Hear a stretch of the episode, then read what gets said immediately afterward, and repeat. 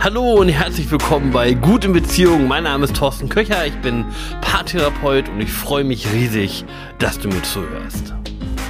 Mich hat die letzten paar Monate richtig umgehauen. Wir haben hier mit, hatten hier mit allem Möglichen zu kämpfen. Ähm, von Grippe über Corona bis zu Mandelentzündung war echt alles dabei. Umso glücklicher und froher bin ich, ähm, jetzt wieder einen Podcast aufnehmen zu können. Meine erste Frage an dich lautet, wo genau stehst du gerade? Bist du schon ins neue Jahr gestartet? Bist du schon voll dabei und hast deine Ziele fest im Blick? Oder steckst du noch, ähm, so ähnlich wie ich, noch zwischen den Jahren fest? Vielleicht brauchst du noch Zeit, um zurückzuschauen, um ein Resümee zu ziehen aus 2021. Ich jedenfalls, ich brauche das noch. Wie du weißt, bin ich ein riesiger Bullet Journal Fan. Das ist was, was ich schon über ganz, ganz viele Jahre mache. Und wenn ich in die ersten paar Bücher reingucke, ähm, stelle ich fest, dass ich mir jedes Jahr dieselben doofen Ziele gesetzt habe. Nicht, weil die Ziele doof sind, sondern weil ich es irgendwie nicht geschafft habe, diese Ziele zu erreichen.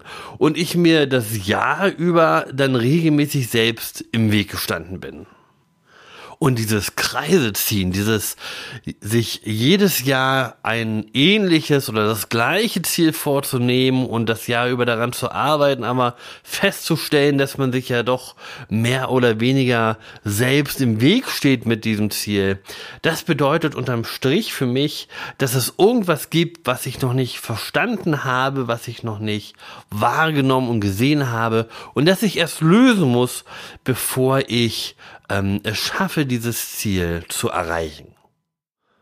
Und ich finde, dass die rauen Nächte, die jetzt anstehen oder die jetzt da sind, genau der richtige Zeitpunkt sind, um das zu machen, um einen Blick zurückzuwerfen und zu schauen, was genau habe ich noch nicht verstanden, wo genau muss ich noch hinschauen, was muss ich noch würdigen in meinem Leben, damit es mir im nächsten Jahr nicht mehr im Weg steht. Wenn dir das so ähnlich geht oder wenn du das Gefühl hast, du brauchst noch eine Rückschau auf das alte Jahr, dann ist diese Folge heute genau für dich. Bestimmt bist du schon über den Begriff Rauhnächte gestolpert. Jedenfalls in meiner sozialen Bubble taucht das regelmäßig auf, gerade jetzt in dieser Übergangszeit ähm, zwischen Weihnachten und Neujahr. Die Rauhnächte, das ist die Zeit zwischen der Wintersonnenwende am 21. Dezember und dem 3. Januar. Das sind zwölf Tage und zwölf Nächte und die Zeit ist wunderbar dafür geeignet, um eine Rückschau zu halten. Es gibt alle möglichen Rituale und Bräuche zu den Rauhnächten. Und wenn du das googelst, findest du ganz, ganz viele Ideen, die du für dich umsetzen kannst. Ich finde die Rauhnächte spannend, weil sie zwei Sachen für mich symbolisieren. Zum einen ist der 21. Dezember die Wintersonnenwende, das ist die längste Nacht im Jahr. Das ist die dunkelste Zeit, die wir haben. Die lädt dazu ein, zur Ruhe zu kommen, aber auch sich mit den eigenen dunklen Anteilen auseinanderzusetzen. Und gleichzeitig versprechen die Rauhnächte einen Wendepunkt weil die Nächte wieder kürzer werden, weil wieder mehr Licht ins Leben kommt. Und diese beiden Pole, ähm, gerade der Umgang mit Licht und mit Schatten, den finde ich so faszinierend in den Rauhnächten. Du kannst die Rauhnächte also nutzen, um alle zwölf Tage dein eigenes Ritual durchzuführen.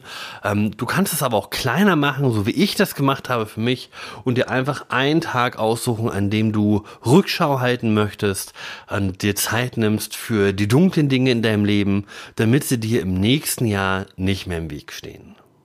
Es gibt also ganz viele Möglichkeiten, die Rauhnächte für sich zu nutzen. Welche Idee davon für dich gut ist und für dich richtig ist, das musst du selber entscheiden. Ich möchte dir mit dieser Episode nur eine Idee geben, was man machen könnte und was vielleicht für dich hilfreich sein könnte. Ich möchte dich deswegen mitnehmen in mein eigenes kleines Rauhnachtritual. Ich habe äh, mein Mikrofon eingepackt und war unterwegs und hier sind ein paar O-Töne davon.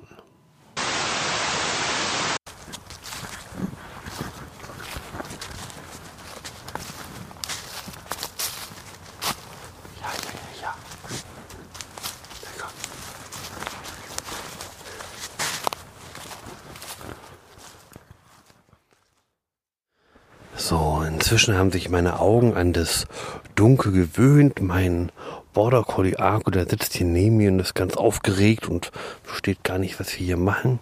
Ähm, ich sitze an einem See. Ich sehe ein paar Lichter, die auf der anderen Seeseite an sind von ein paar Häusern. Ähm, und langsam oder mählich kann ich Schatten erkennen. Ich kann Spiegelung auf dem Wasser erkennen.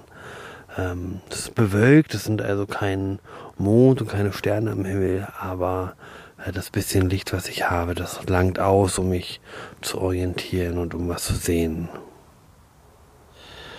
Wenn ich so die Dunkelheit und die Schatten, die ich hier sehe, auf mich wirken lasse und zurückblicke aufs letzte Jahr, dann steht das für die Dinge, die ich nicht gerne in meinem Leben haben wollte.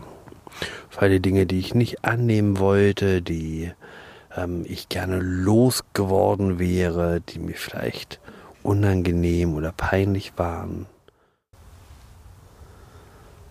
Und es geht ein Stück darum, die inneren Anteile, die sonst nicht da sein dürfen, die anzunehmen und vielleicht sogar ein Stück dankbar dafür zu sein, dass sie da sind und mich beschützen wollen vor der ein oder anderen Sache, vor dem ein oder anderen Schicksalsschlag.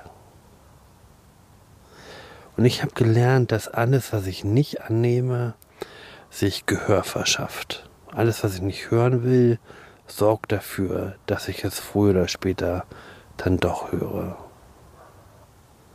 Es ist also wirklich gut, sich die Zeit zu nehmen und sich mit der eigenen Dunkelheit auseinanderzusetzen, mit den eigenen Schattenkindern auseinanderzusetzen und zu schauen, wie ich die in Zukunft besser versorgen kann. Nachdem ich jetzt lange genug im Dunkeln gesessen habe, ist es, glaube ich, an der Zeit, sich zu verabschieden von der Dunkelheit, von den Schattenkindern in mir und nochmal den Fokus zu ändern.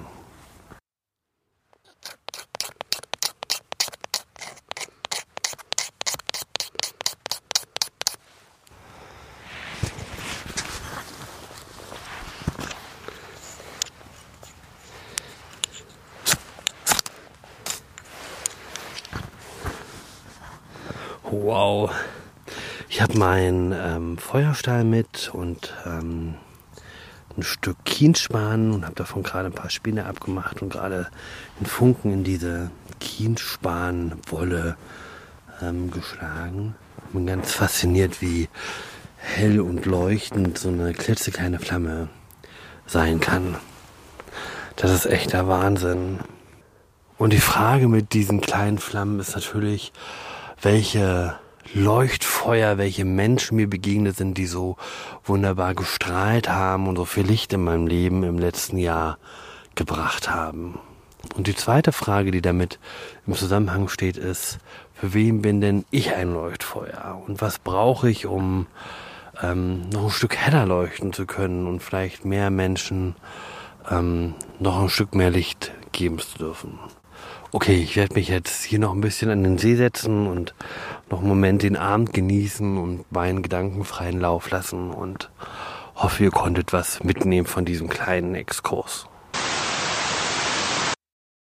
Wenn ich eins aus der Vergangenheit gelernt habe, dann, dass meine inneren Anteile, die ich nicht wahrhaben möchte, die ich nicht sehen will, dass die im Lauf des Jahres an den unmöglichsten Stellen wieder aufploppen und mir dann meistens im Weg stehen.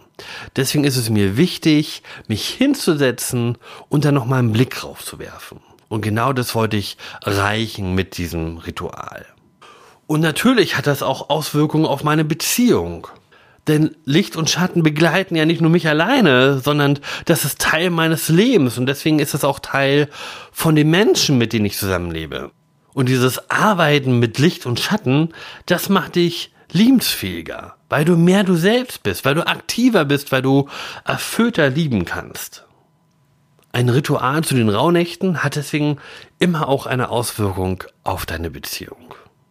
Ich bin gespannt, welches Ritual du dir zu den Rauhnächten ausdenkst. Welches Ritual für dich hilfreich ist. Lass es mich doch einfach in den Kommentaren dazu wissen.